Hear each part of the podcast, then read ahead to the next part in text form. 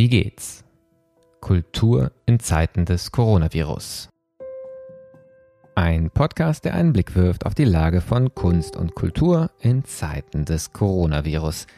Mein Name ist Martin Zierold und ich bin Gastgeber dieses Podcasts, den das Institut für Kultur und Medienmanagement KMM an der Hochschule für Musik und Theater Hamburg produziert. Mehr Diversität schaffen, ein junges Publikum ansprechen, kulturelle Bildung fördern, neue Zielgruppen erschließen – wenn die großen Häuser der Hochkultur solche Ziele haben oder auch von außen vorgegeben bekommen, dann geht der Blick meist in Richtung der Vermittlungs- bzw. Education-Abteilung. Die wiederum kommen sich bisweilen wie ein Feigenblatt vor, sind sie doch oft weitgehend abgekoppelt vom künstlerischen Hauptbetrieb.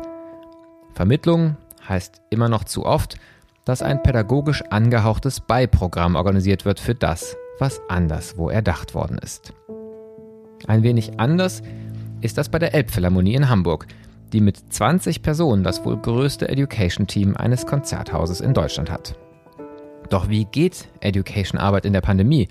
Und wie kann der Stellenwert dieser Arbeit für die Zukunft weiter gestärkt werden, wo wir sie angesichts der erst noch bevorstehenden Krisen der Kulturförderung dringend brauchen werden, um lebendige Beziehungen zwischen Gesellschaft und Kultureinrichtungen zu sichern? Darüber spreche ich in der heutigen Folge des Wie geht's Kultur Podcast mit Esther Adrian, der stellvertretenden Leiterin des Education Teams von Elbphilharmonie und Leishalle in Hamburg. Sie begann dort bereits 2013 als Musikvermittlerin in einem damals dreiköpfigen Team. Schon damals gab es für verschiedenste Zielgruppen Veranstaltungen in den Hamburger Stadtteilen und in der Leishalle. Esther Adrian entwickelte inklusive Projekte für und mit Hamburger Förderschulen und war maßgeblich an der Planung des umfangreichen Education-Programms für die Elbphilharmonie beteiligt, das bis heute weit über 300.000 Menschen erreicht hat. Heute hat sie dort nicht nur die stellvertretende Leitung inne, sondern ist auch Mitglied im Steering Committee des Education Arbeitskreises der European Concert Hall Organization ECHO. Bis 2011 studierte sie an beiden Berliner Musikhochschulen, der UDK und der Hans Eisler, sowie der Jerusalem Academy of Music and Dance, Orchestermusik und Instrumentalpädagogik im Fach Querflöte und im Anschluss den berufsbegleitenden Studiengang Musikvermittlung und Musikmanagement an der Hochschule für Musik in Detmold. Bevor sie für die Elbphilharmonie nach Hamburg kam, war sie Dozentin an der UDK in Berlin, am Exploratorium Berlin sowie am Konservatorium in Magdeburg und freischaffend als Flötistin und Musikvermittlerin tätig. Ich bin per Zoom verbunden mit Esther Adrian, der stellvertretenden Leiterin der Education-Abteilung bei der Elbphilharmonie. Wir werden darüber sprechen, was äh, Vermittlungsarbeit leisten kann, was sie vielleicht äh, leisten sollte, ähm, wie das in Corona-Zeiten gelingt, aber auch wie das nach Corona weitergehen könnte. Doch die erste Frage ist immer eine ganz persönliche und großgestellte. Liebe Esther, vielen Dank, dass du da bist und wie geht's? Hallo Martin. Ähm, ja, das schwankt ehrlich gesagt sehr, wie es mir geht. Jetzt gerade geht es mir sehr gut. Ähm, ich freue mich total, hier zu Gast zu sein bei dir, ähm, diesem Podcast, den ich auch von Anfang an sehr rege verfolgt habe. Ähm, außerdem bin ich gesund, meine Familie ist gesund, ich habe keinerlei existenzieller Nöte und das, das ist irgendwie schon mal ganz schön viel, wofür man dankbar sein kann und was einem jetzt sehr hilft, durch diese Krise zu kommen. Ähm, und trotzdem gibt es wirklich immer wieder Momente, wo ich äh, so wirklich in so einen fast lähmenden Pessimismus verfalle, wenn ich mir vor Augen führe, dass wir jetzt Probleme haben, die, die wahrscheinlich erst der Anfang sind und die uns noch über mindestens Monate, wahrscheinlich eher Jahre begleiten werden. Und ähm, weit über den Kultursektor hinaus natürlich. Das ist ja eigentlich ein, ein, ein Kleckslein in der ganzen äh, Misere. Ähm, und das betrifft mich sowohl privat, weil ich einfach sehr, sehr viele freischaffende Bekannte und Freunde noch aus dem Studium habe, aber auch beruflich, weil unser riesengroßes Programm nur möglich ist, weil wir mit unzähligen freien MitarbeiterInnen zusammenarbeiten auf verschiedensten Ebenen. Das sind KünstlerInnen, PädagogInnen, ähm, kleine Kompanien, mit denen wir Kinderkonzerte bei uns veranstalten, ähm, die ganze Stadtteilkultur, die jetzt vielleicht nicht unbedingt frei ist, aber natürlich auch gebeutelt von der Krise. Und ähm, ich weiß gar nicht, wer davon in einem Jahr oder so noch in der Form existiert, wie das letzte Mal, als wir eine Jahresplanung gemacht haben. Und das äh, macht mich auch ein bisschen ratlos, außerdem blicke ich auch so ein bisschen auf den Anfang der Krise zurück oder die Zeit davor. Ähm, da waren wir auch schon in einer Krise. Ich meine, da sind wir, waren wir in einer Klimakrise, in einer Rassismuskrise. Ich erinnere mich an unser letztes Symposium, The Art of Music Education. Das hat äh, ganz kurz vom Lockdown stattgefunden. Da sind wir im Februar noch zusammengekommen, ich glaube mit über 200 Menschen. Und ähm, Corona begann so in China uns langsam zu beschäftigen. Und da ging es um die ganz großen Fragen. Also was hält die Gesellschaft zusammen? Wie politisch sollte Musik, Kunst sein? Ähm, was ist unsere Verantwortung? Wo müssen wir uns bewegen? Wo müssen wir uns Know-how aneignen als MusikvermittlerInnen? Äh, und das alles ist ein bisschen jetzt auf der Strecke geblieben oder so verpufft in diesen riesengroßen anderen Problemen, die aber natürlich auch damit verbunden sind. Und dann äh, gibt es aber auch, also diese Fragen, die stimmen mich einerseits total ratlos und andererseits dann manchmal wieder so total optimistisch. Dann komme ich in so eine Aufbruchsstimmung, dann fühle ich das fast körperlich, dass ich wie so ein Kribbeln kriege und denke, diese Kraft, die die ganze die Krise freigesetzt hat, was sich alles schon verändert hat, erzwungenermaßen, vielleicht können wir diesen Auftrieb nutzen und da gleich anschließen, um an strukturelle Fragen da gleich weiterzumachen, weil dass wir jetzt von einem Tag auf den anderen plötzlich digital kommunizieren und unsere Netzwerke total verdichtet haben. Wir waren schon immer sehr vernetzt, aber das hat jetzt nochmal eine andere Dimension gekriegt. Außerdem produzieren wir digital. Das, das hat qualitativ auf jeden Fall noch Luft nach oben, aber das wird sich schon irgendwie einpendeln. Und ich glaube auch nicht, dass es aufhört, wenn wir wieder veranstalten. Und das meine ich jetzt gar nicht nur für unseren Bereich der Musikvermittlung, sondern für den ganzen Klassik- Bereich. Äh, also diese Flut wird natürlich so nicht wieder weitergehen, aber davon bleibt ja was. Und das stimmt mich schon dann äh, optimistisch, dass wir die Fragen, die mir jetzt fast noch wichtiger sind, als die ganzen strukturellen Fragen, auch vielleicht jetzt angehen können. Endlich.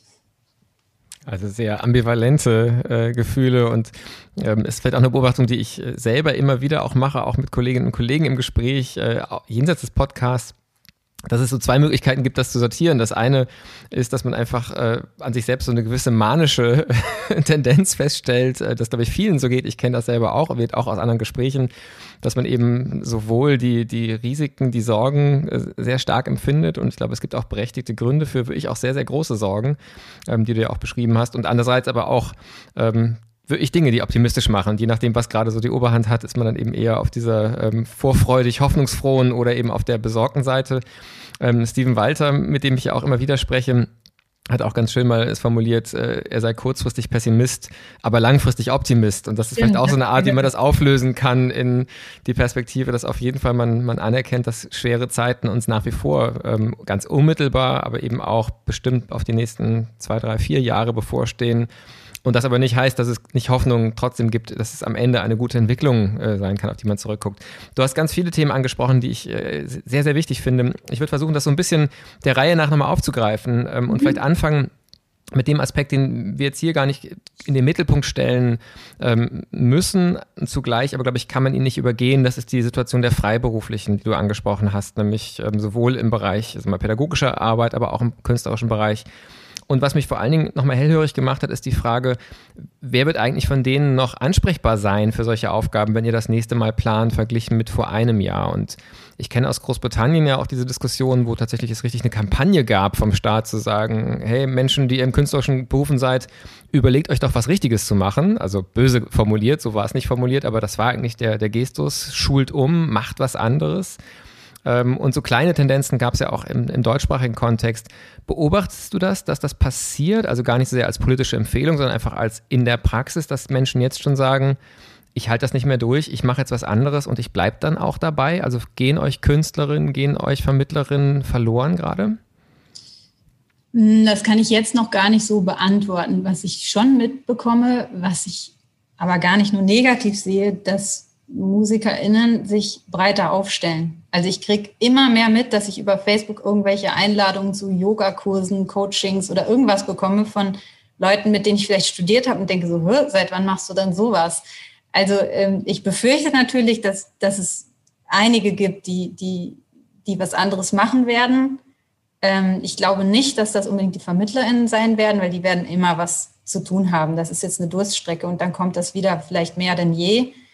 Aber bei den ähm, bei den Künstlern, also bei den Musikern, äh, kriege ich das schon mit. Und äh, aber jetzt gerade eher im Positiven. Aber man, man kennt ja diese Berichte, also neulich stand es doch in der, in der Zeitung, ein Drittel der Berliner äh, freischaffenden Musiker äh, äh, hat, schon, hat schon das Handtuch geworfen. Also sowas ist natürlich besorgniserregend.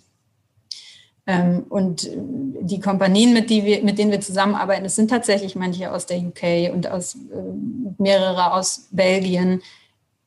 Die haben sich jetzt schon so verkleinert. Ich weiß nicht, ich weiß nicht, ob, ob die das durchhalten oder ob die dann einfach sich anders aufstellen und, und in eine andere Richtung äh, gehen. Weil das jetzt mit Kinderkonzerten, da brauchst du schon viel Herzblut, ähm, das als deinen Job zu machen, deinen Hauptjob. Äh, ich weiß nicht, ich kann das überhaupt nicht einschätzen, wie sich das entwickeln wird.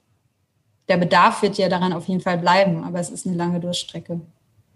Welche Möglichkeiten habt ihr als Haus gehabt, ähm, da, obwohl ja nichts stattfinden konnte, jedenfalls nicht mit physischem Raum und, und Kindern, Familien, Schulen, die, die reinkommen, ähm, da trotzdem gemeinsame Dinge zu tun? Also habt ihr da ähm, die Arbeitsbeziehung aufrechthalten können? Ja. In, in einer, ja. wie, wie hat das funktioniert? Zum Glück äh, kann ich sagen, dass wir alle unterstützt haben. Alle, also alle, die bei uns was gemacht hätten, haben von uns entweder ein Ausfallhonorar bekommen oder irgendeine Art von Unterstützung oder haben was anderes mit uns produziert. Ähm, oder wir haben sie verschoben in, in, oder beides. Also wir haben eigentlich alle, alle unterstützt in unterschiedlichsten Formen, was aber natürlich nur ein Tropfen auf den heißen Stein war. Also eine schöne Sache ist jetzt gerade entstanden mit dem Studio Dahn aus Wien. Die haben eine ganz äh, tolle Produktion Planet Globocar und um äh, Kompositionen von Globoka, die auch schon äh, beim Big Bang Festival da auf Kampnagel, die Kampnagel, dem tollen Festival für Kinder, äh, präsentiert wurde vor einigen Jahren. Und wir waren äh, voller Vorfreude, sie jetzt in der Elbphilharmonie zu begrüßen. Stattdessen hatten sie jetzt endlich mal die Möglichkeit, ein super aufwendiges Making-of äh, zu produzieren, ähm, was erstaunlicherweise auch, auch auch total gut geklickt wurde, sage ich jetzt mal. Wir haben ja natürlich auch jedes Mal Bedenken, wollen wir jetzt noch mehr Input geben in diese Flut von, äh, von Output, den es schon gibt. Aber das war jetzt mal ein Beispiel, das auch eine andere Qualität hatte. Also es war wirklich toll, was dabei entstanden ist. Und ansonsten haben wir auf eigene Faust sehr, sehr viel ähm, produziert. Jetzt gar nicht so viel mit unseren Freien zusammen, sondern natürlich hatten wir auch digitale Workshops und verschiedenste Ideen. Ähm, ja, aber das ist jetzt vielleicht nochmal ein bisschen anderes Thema in eine andere Richtung. Ja, aber auf jeden Fall auch schon mal so ich wertvoll, weil das ja bei vielen Häusern auch ein Problem war. Ähm, manche durften oder konnten nicht, ähm, aber manche haben eben auch die Chance gehabt und die Möglichkeit zu unterstützen. Das ist ja, federt vielleicht diesen künstlerischen Bereich oder den solo-selbstständigen Bereich auch ein bisschen auf. Aber ich habe gesagt, wir wollen das auch nicht äh, in den Mittelpunkt setzen, weil mit Blick auf Vermittlung also das Thema auch in anderen Podcast-Gesprächen eine Rolle gespielt hat und das Thema Vermittlung aber in dem Podcast bisher doch deutlich zu kurz gekommen ist ähm, und das vielleicht auch ja was aussagt. Also nicht so sehr, dass es nicht wichtig ist, sondern eher, dass es vielleicht oft unterm Radar bleibt. Und ich finde so in deiner Antwort auf dem äh, auf die Frage, wie geht's, es äh, steckt ja auch drin, ähm, dass ihr zugleich eigentlich der Bereich in vielen Häusern seid, der so den den Bezugspunkt zur Gesellschaft in ihrer Breite und zu den Themen, die gesellschaftlich auch in der Breite gerade ähm, äh, relevant sind, eigentlich im Blick habt, wie wahrscheinlich sonst kein anderer Bereich. Ähm, also auch diese Diskussion, ist Kultur systemrelevant? Darüber kann man lange streiten, ob man den Begriff mag oder nicht. Aber das ist ja immer sehr selbstbewusst dann auch von Intendantinnenseite aus vertreten worden.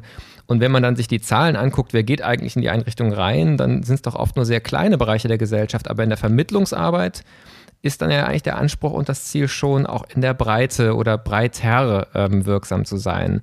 Vielleicht kannst du mal aus deiner Perspektive das Selbstverständnis von, von Vermittlungsarbeit beschreiben. Wie, wie stellt sich das für dich da? Auch diese große Frage, die du angedeutet hast, von der Art of Music Education bis hin zu, was für eine Gesellschaft wollen wir eigentlich? Das sind alles Themen, mit denen ihr euch ja befasst. Ähm, ich glaube, darauf antworte ich am liebsten, ich konnte mir jetzt gar nicht alle Fragen merken, die hm. darin vorkamen, damit, dass es, dass man ja schon eigentlich mal hinterfragen könnte, warum. Also ich glaube, du hast gesagt, die Vermittlung, die den Anspruch hat, äh, größere Teile der Gesellschaft zu erreichen oder so. Warum, warum wird dieser Ansatz oder dieses Thema bei uns geparkt. Also das müsste doch eigentlich ein Anliegen sein von jeder Musikinstitution, von jeder Kulturinstitution. Und ich rede jetzt gar nicht nur von der Elbphilharmonie. Ich glaube, dass wir da sehr auf einem sehr guten Weg sind, sehr Hand in Hand mit, mit unserer künstlerischen Planung zu arbeiten.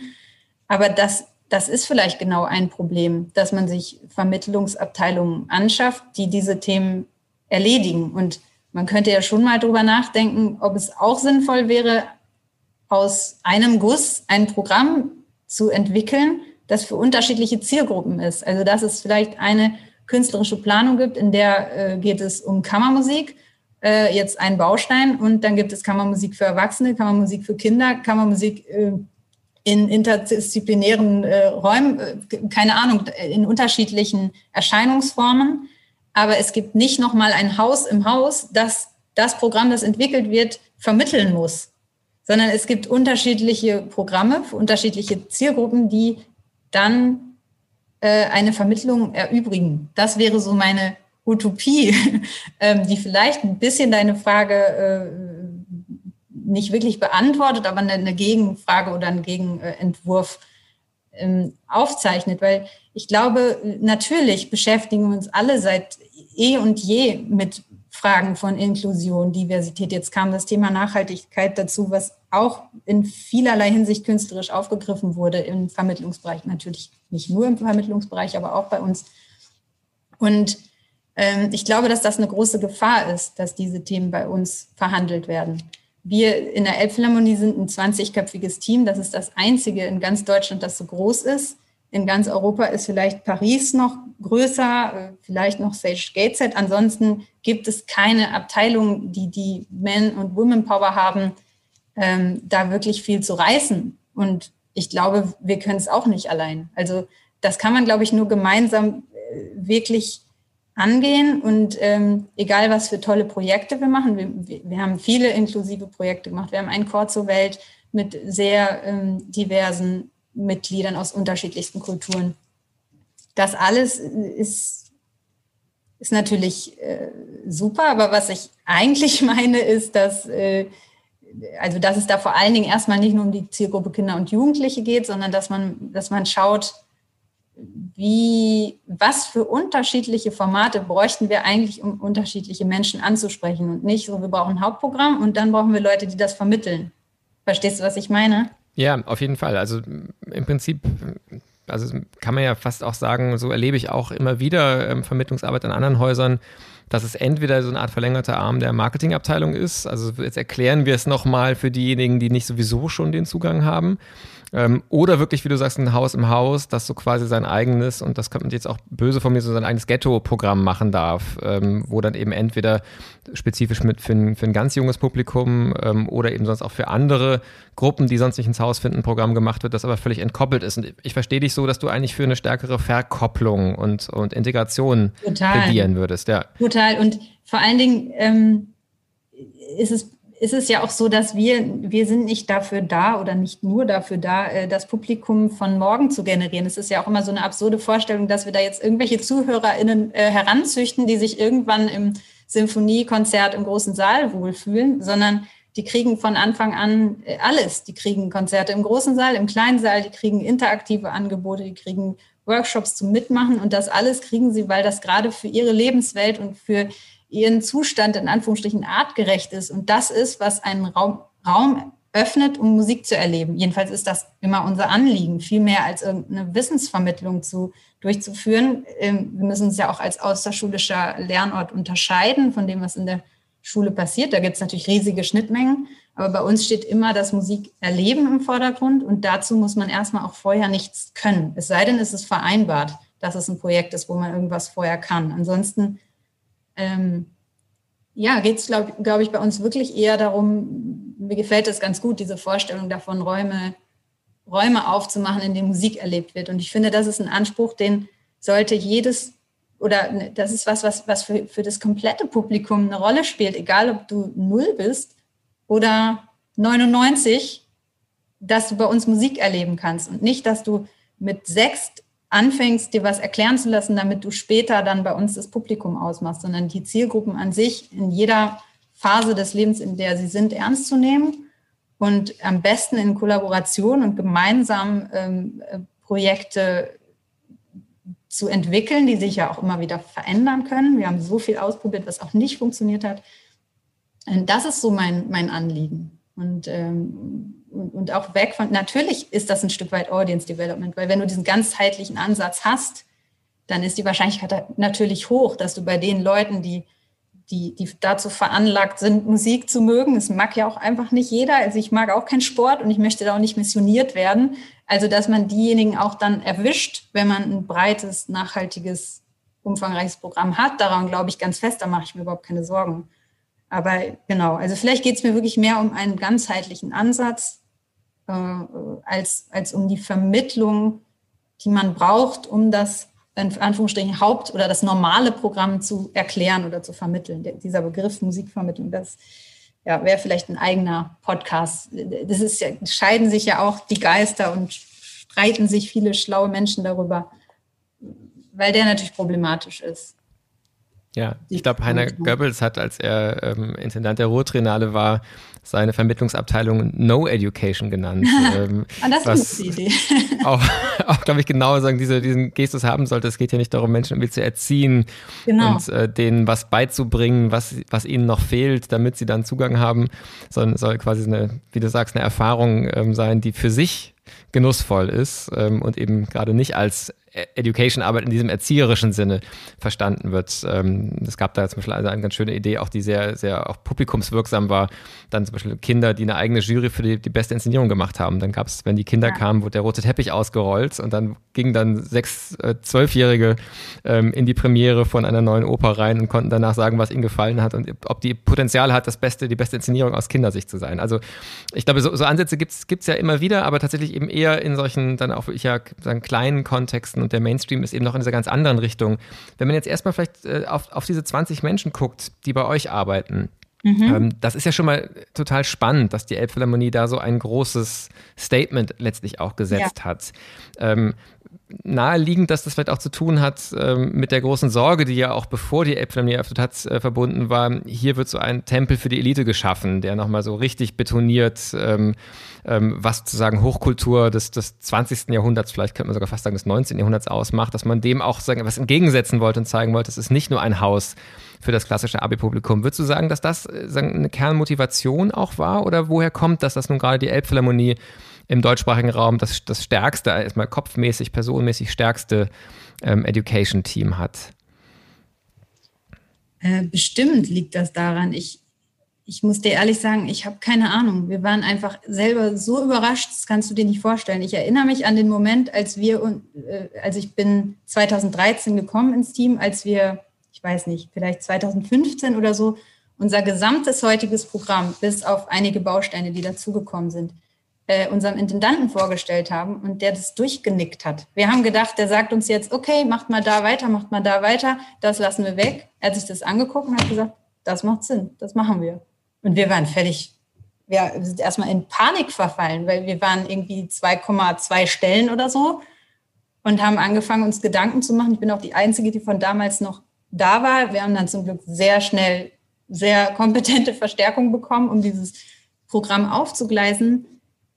Ich kann es dir nicht sagen. Ich glaube, Herr Liebenseuter ist jemand, der ein unglaubliches Vertrauen hat in, äh, in Menschen, die, äh, die Vorschläge machen, die ihm sinnvoll erscheinen. Ich kann es wirklich nicht anders verpacken. Er hatte das Gefühl, das hat Hand und Fuß. Das machen wir jetzt. Und ob ihm, in dem Moment bewusst war, dass das wirklich so viele Köpfe werden, das kann ich dir nicht sagen, aber wir hatten auf jeden Fall keinerlei große Widerstände in diesem ganzen Prozess. Eine andere Sache, wo ich genauso gestaunt habe, war, als wir darum kämpfen wollten, dass die Tickets für alle unsere Veranstaltungen fünf Euro inklusive HVV kosten und alle im Bereich Schule, also Schule ist ja nur ein Bereich unserer Vermittlungsarbeit, äh, alle Schüler, die das nicht bezahlen können, unkompliziert, kostenlos bei uns reinkommen und dann nur das U-Bahn-Ticket sozusagen bekommen und eine freie Eintrittskarte. Das war überhaupt kein Kampf das ist einfach durchgewunken worden, in dem Vertrauen, dass wir unsere Zielgruppe kennen und wir wissen, was, was die brauchen, um bei uns einzuströmen. Dann gab es irgendwie noch eine Informationsveranstaltung, weil wir ja gar nicht wussten, wir haben ein Riesenprogramm aufgefahren, ob die Schüler überhaupt kommen. Und bis Corona war alles immer entweder nach Minuten oder spätestens ein paar Stunden ausverkauft. Also äh, ich, ich glaube, das hatte was mit einem, mit einem Vertrauen zu tun und mit einer, mit einer Beziehung, die irgendwie ermöglicht hat, dass, dass wir das einfach aufgleisen durften, so wie wir das Gefühl hatten, dass es richtig war. Und natürlich äh, in, diesem, in diesem Konzept wurde schon deutlich, dass wir sehr, sehr viel kooperieren mit unseren anderen Partnern in der Stadt, also mit den anderen Musikvermittlungspartnern, mit den, mit den Orchestern, mit den Stadtteilen. Also das alles war darin schon enthalten.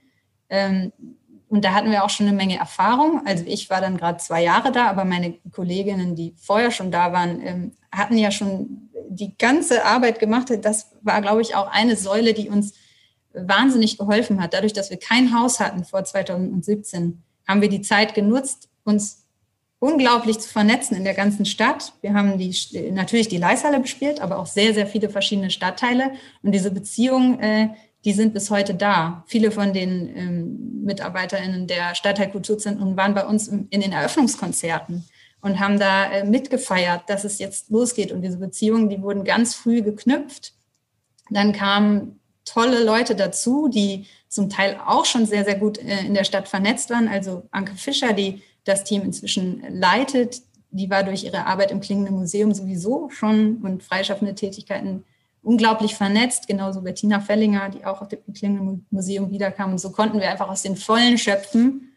Das, was wir auf dem Reißbrett da geplant hatten, ähm, gerade ich kam aus Berlin, ich hatte gar nicht das Netzwerk hier in Hamburg, dass das irgendwie so aufgegangen ist. Das ist auch wirklich ähm, bis heute ein total tolles Gefühl, äh, wenn man irgendwelche alten Dokumente aufmacht und sieht so, okay, das haben wir echt irgendwie so vor sechs Jahren so ähnlich geplant. Natürlich war das ja auch nicht die erste Öffnung, die wir geplant haben, da waren ja schon ein paar davor, aber die letzte Version und so ähnlich findet das jetzt auch statt. Und ich, ja, ich glaube, uns ist da ein wahnsinnig großes Vertrauen entgegengebracht worden, dass, dass, ja, dass wir wissen, was unsere Stadt oder was, was es noch braucht ähm, und was es alles schon gibt und wie man da auch zusammenarbeitet.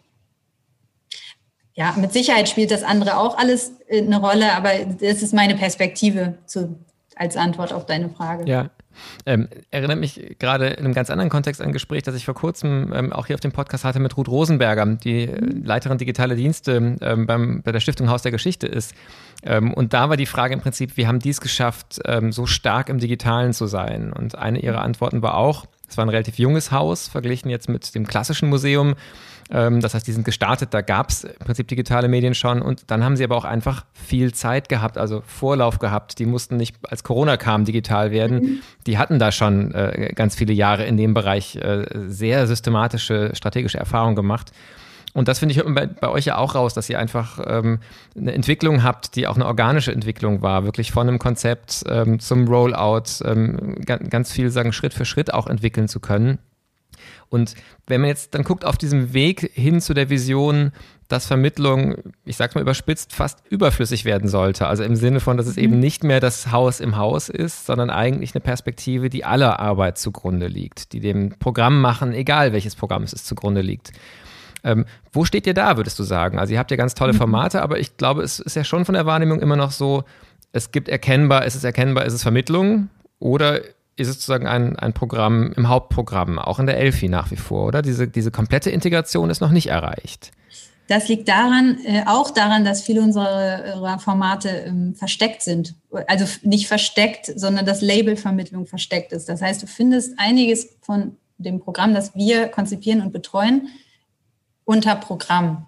Also zum Beispiel das Rahmenprogramm Elbphilharmonie Plus oder die Konzerte für Menschen mit Demenz die kreuzen auch nicht unter Kinder und Familie auf, sondern äh, in unserem Programm. Also ich würde sagen, wenn du mich fragst, wo wir da stehen, sind wir da auf einem guten Weg, auf dem wir aber fast immer auch schon gewesen sind. Also ich glaube, an irgendeinem Punkt ist es auch eine Entscheidung, ähm, sind wir jetzt eine Abteilung und, und, machen wir uns damit auch stark. Also ähm, meine Kollegin Anke Fischer ist jetzt die, die Leiterin der Abteilung und damit auch vertreten in allen Gremien. Das ist schon mal was anderes, als wenn man jetzt Teil der künstlerischen Planung ist und sozusagen nicht vertreten ist in verschiedenen Gremien. Oder man kann das natürlich dann auch entscheiden, das trotzdem zu machen.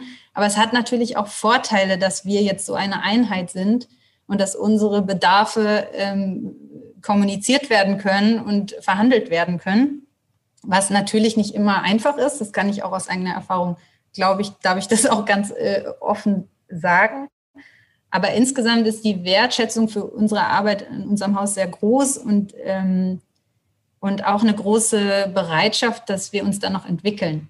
Also uns noch mehr verzahnen und auch bestehende Einordnungen oder bestehende Abläufe zu hinterfragen und die vielleicht auch nochmal zu verändern. Also ich glaube, wir sind da, ähm, wir sind da schon auf einem sehr, sehr guten Weg und wir sind in einem sehr guten Kontakt. Wir sind nicht irgendwie, irgendwie abgekoppelt, wir sind gar nicht ein Haus im Haus, zum Glück. Ähm, aber natürlich ist da noch viel Luft nach oben. Mhm. Und äh, im Kontakt zu euren Besucherinnen, eurem Publikum, ähm, würdest du sagen, das ist auch so, dass das eigentlich ähm, ja, völlig vermischt ist? Oder gibt es tatsächlich sozusagen so ein spezifisches Vermittlungspublikum und ein Hauptprogrammpublikum, das noch weitgehend sozusagen entkoppelt voneinander ist?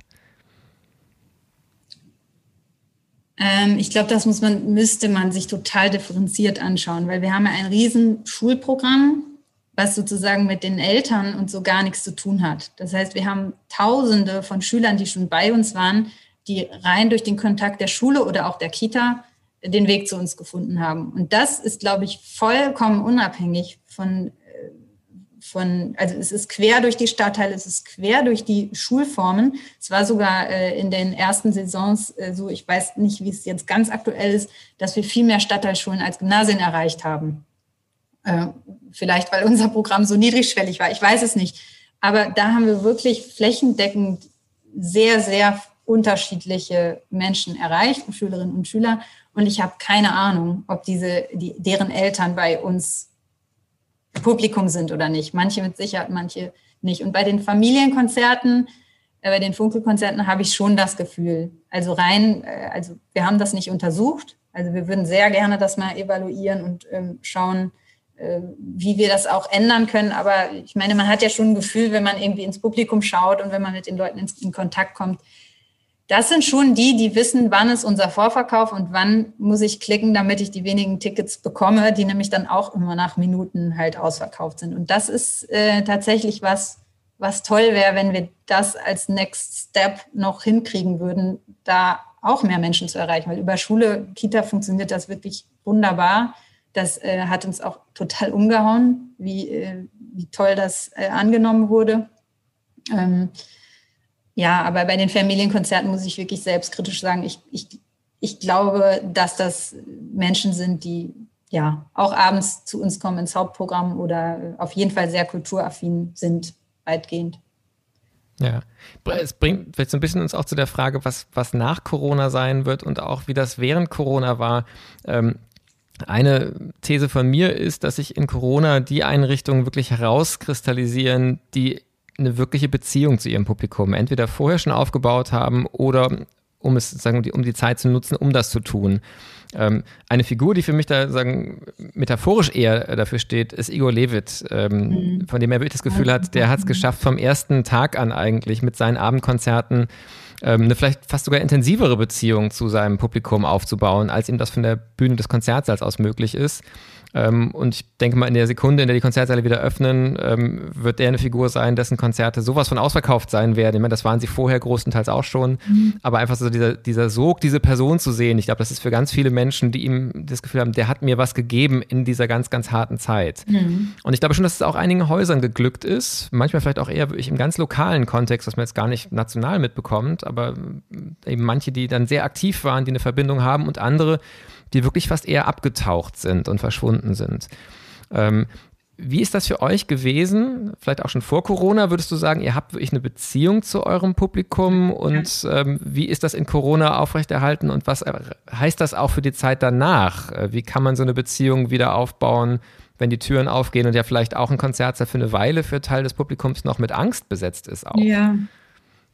Äh, ich würde da gerne nur für unseren Bereich sprechen, fürs, fürs ganze Haus kann ich das echt überhaupt nicht einschätzen. Mhm. Also ich habe auch Sorge, dass viele ältere Menschen sich nicht trauen werden zu kommen. Aber in unserem Bereich ähm, gibt es da eigentlich total bewegende Erfahrungen zu. Also dieser kurze Moment, als wir aufmachen durften, dieser kurze Moment, als unsere fünf Ensembles wieder ein kleines bisschen proben durften.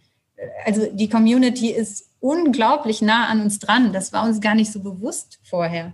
Äh, wir haben dann natürlich mit, mit, mit ausgetüftelten Hygienekonzepten und Sitzkissen und so, es ist ja auch immer alles nicht übertragbar, was für einen normalen Konzertsaal gilt, sondern man muss das natürlich für uns irgendwie anpassen.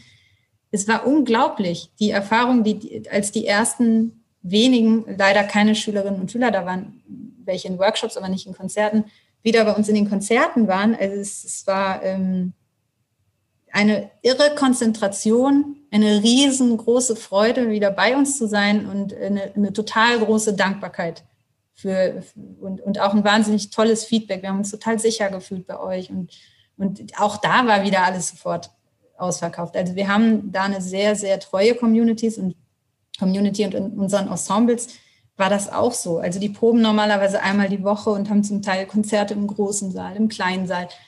Und die sind uns über Zoom-Proben, was ja wirklich so, damit muss man sich behelfen, um überhaupt irgendwie in Kontakt zu bleiben, sind die uns treu geblieben, sind die allerwenigsten irgendwie ausgestiegen und äh, da ist eine große, das sind große, große Entzugserscheinungen, weil das tatsächlich eine große Rolle spielt in, in deren Leben und ich kann das auch nur aus eigener Erfahrung sagen. Ich habe das gar nicht so gemerkt. Wir hatten natürlich dann wahnsinnig viel zu tun und mir ist jetzt nicht aufgefallen, dass ich irgendwie Konzerte vermisst habe. Und als dann im September ähm, das Wiedereröffnungskonzert war äh, mit dem NDR und äh, Lisa Batjaschwili, ich erinnere mich, dass die Musiker auf die Bühne kamen mit den Masken und mir wurde schon so mulmig und merkte so, oh, was ist das denn?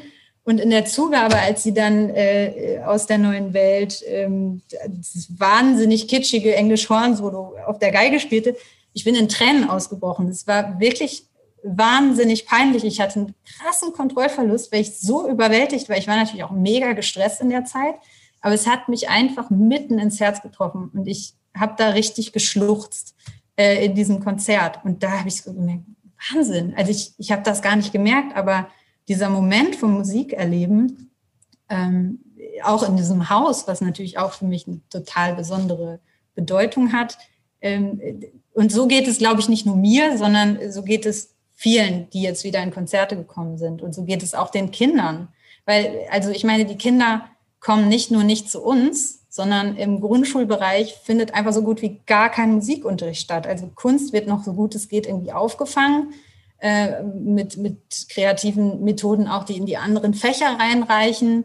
Ähm, ich weiß, dass es natürlich wahnsinnig engagierte Lehrkräfte geben, die kreative Pausen äh, anbieten und gemeinsam singen. Aber ich habe so eine relativ große Umfrage gemacht, weil es mich einfach brennend interessiert hat unter Kollegen und unter meiner Nachbarschaft.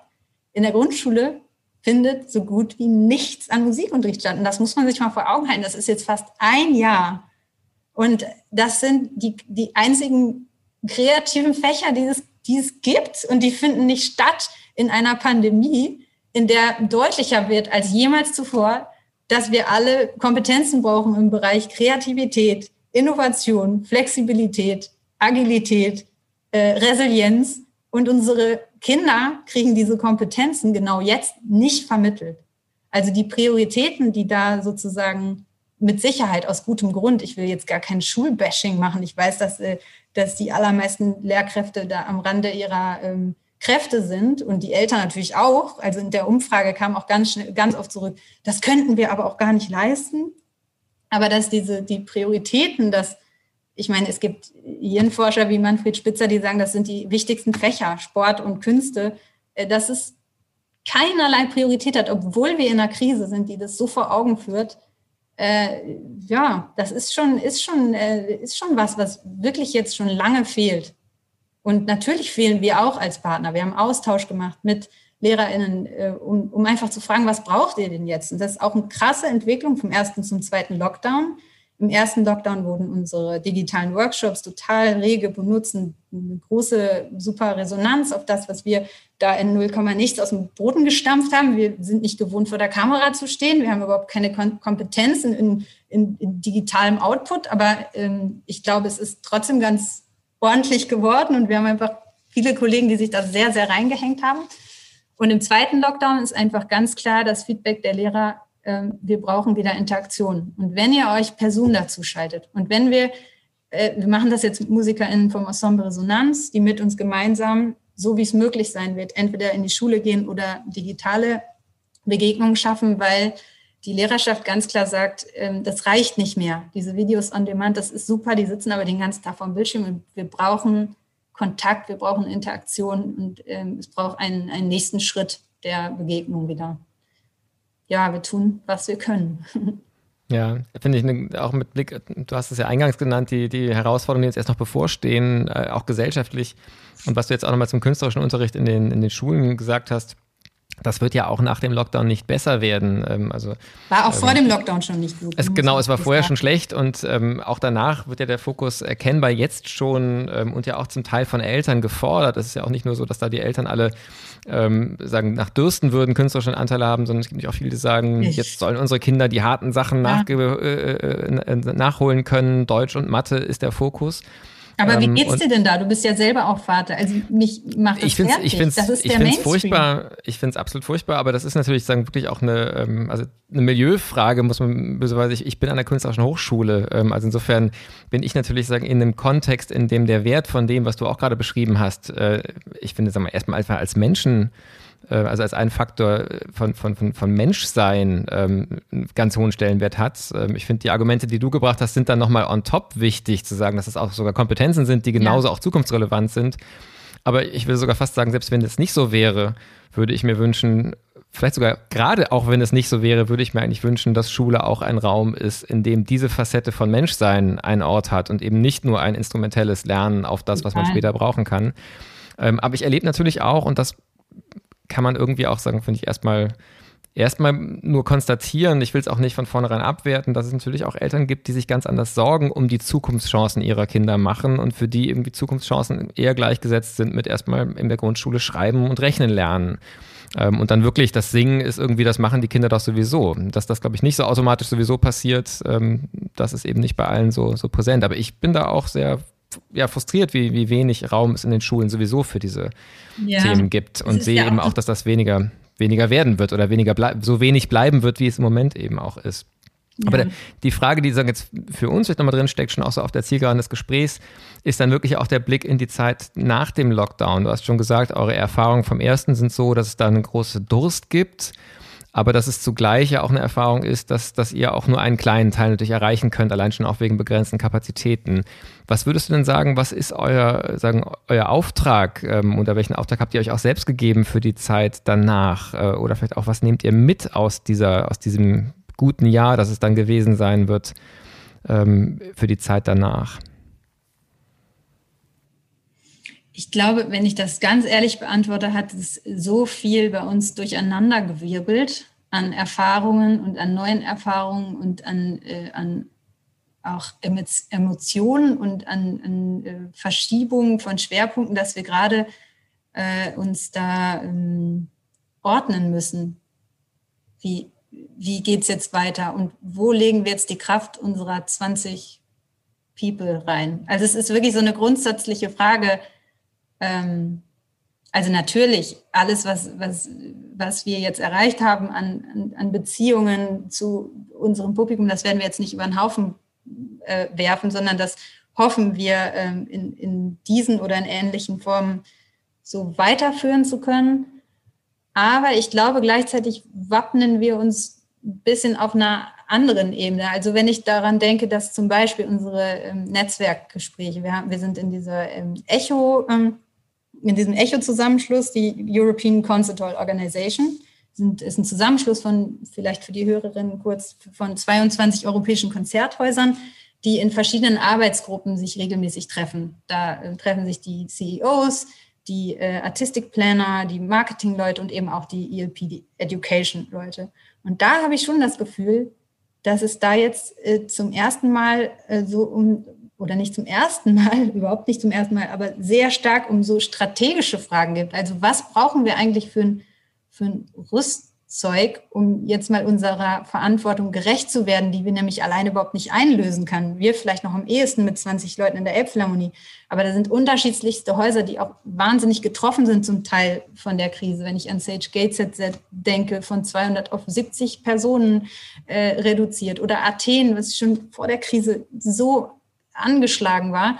Und trotzdem uns zusammenzutun und uns gegenseitig ähm, ja, ein, auf ein anderes, auf einem anderen Level kommunizieren lernen und unsere Bedarfe einzufordern und auch ganz klar zu machen, wir können nicht alleine, wir können nicht alleine die Institutionen ver verändern und wir können nicht alleine äh, irgendwie diese Diversität, Inklusion und äh, Nachhaltigkeit sowieso nicht, wir können das nicht abdecken, sondern wir müssen mit an den Tisch, wo diese Dinge besprochen werden. Und das ist in den allermeisten Häusern und in sehr vielen ja gar nicht so. Da werden irgendwie oft äh, sehr, sehr junge Menschen eingestellt, die Musikvermittlung machen, die fachlich meistens hochqualifiziert sind und inhaltlich super fit, die aber natürlich nicht die Kompetenzen haben, wie komme ich denn jetzt irgendwie in die Leitungsrunde, wo meine Themen jetzt mal platziert werden müssten? Und, und das ist auch ein, ein Ziel ja auch von unserem Symposium, da eine Professionalisierung äh, zu, zu, fördern, weil die Menschen, die in diesen Jobs sind, einfach auf total unterschiedlichen Leveln ähm, agieren. Und das ist tatsächlich eins von vielen Vorhaben, die, die jetzt bei uns, glaube ich, mit auf der Agenda stehen, uns da auch gegenseitig zu unterstützen und vielleicht auch die, die Power, die wir haben als Haus, da ähm, äh, als Verantwortung zu sehen, unsere Partner mitzuziehen, damit unser Sektor ähm, sich entwickelt. Vielleicht ein kurzer Hinweis nur, das könnten wir auch verlinken. Es gibt nämlich eine, äh, eine Umfrage zu den Arbeitsbedingungen unter Musikvermittlung oder eine kleine Studie von 2018 vom Netzwerk Junge Ohren und EduKult. Und da kommt eigentlich raus, weiblich, jung, hochqualifiziert, scheiße bezahlt. Das kommt da raus. In dieser Studie wussten wir alle schon vorher, aber da steht es einfach mal schwarz auf weiß und da steht auch, äh, so wie Konstanze Wimmer es auch am Ende unseres Symposiums nochmal gesagt hat, äh, sie, sie sieht die Community auch in der Verantwortung, sich sichtbar zu machen und in die Gremien reinzutreten, in, äh, in Senatssitzungen, in Leitungsrunden, in Kulturausschüsse und da unsere Erfahrungen, die wir ja eben schon haben, weil wir so viele Jahre alle diese Themen schon behandeln, eben auch zur, Verfügung, zur Verfügung zu stellen und ähm, ja, uns da weiterzuentwickeln. Und ich glaube, das ist was, was uns auf eher so einer Metaebene gerade sehr, sehr beschäftigt, weil unser Programm ist super erfolgreich gewesen. Das, das machen wir natürlich jetzt erstmal so weiter, entwickeln es natürlich auch immer weiter, aber da sehe ich jetzt gerade gar nicht den Bedarf, da irgendwie alles über den Haufen zu werfen, sondern eher ähm, uns als, als Szene stark zu machen und zu vernetzen, mehr denn je. Also eigentlich ein weiteres Feld, ähm, wo eine strukturelle Veränderung, die man vorher eigentlich schon hätte wissen können und natürlich auch in den ja. einschlägigen Kreisen auch wusste, dass es da eigentlich auch in den Häusern eine andere Organisationsform, eine andere Struktur, eben eine andere Sichtbarkeit, eine andere Stimme bräuchte, dass da vielleicht zumindest die Chance jetzt ist, auch aus den Erfahrungen ähm, des, des, Lockdowns heraus und vielleicht auch in der Einsicht der Bedeutung von einer anderen gesellschaftlichen Relevanz und, ja. und, und Wirksamkeit das, was in Bewegung kommt. Ähm, das wird spannend zu verfolgen sein. Ähm, auch da wahrscheinlich schwankt man zurecht zwischen Hoffnung und, und Skepsis ja, und Sorgen.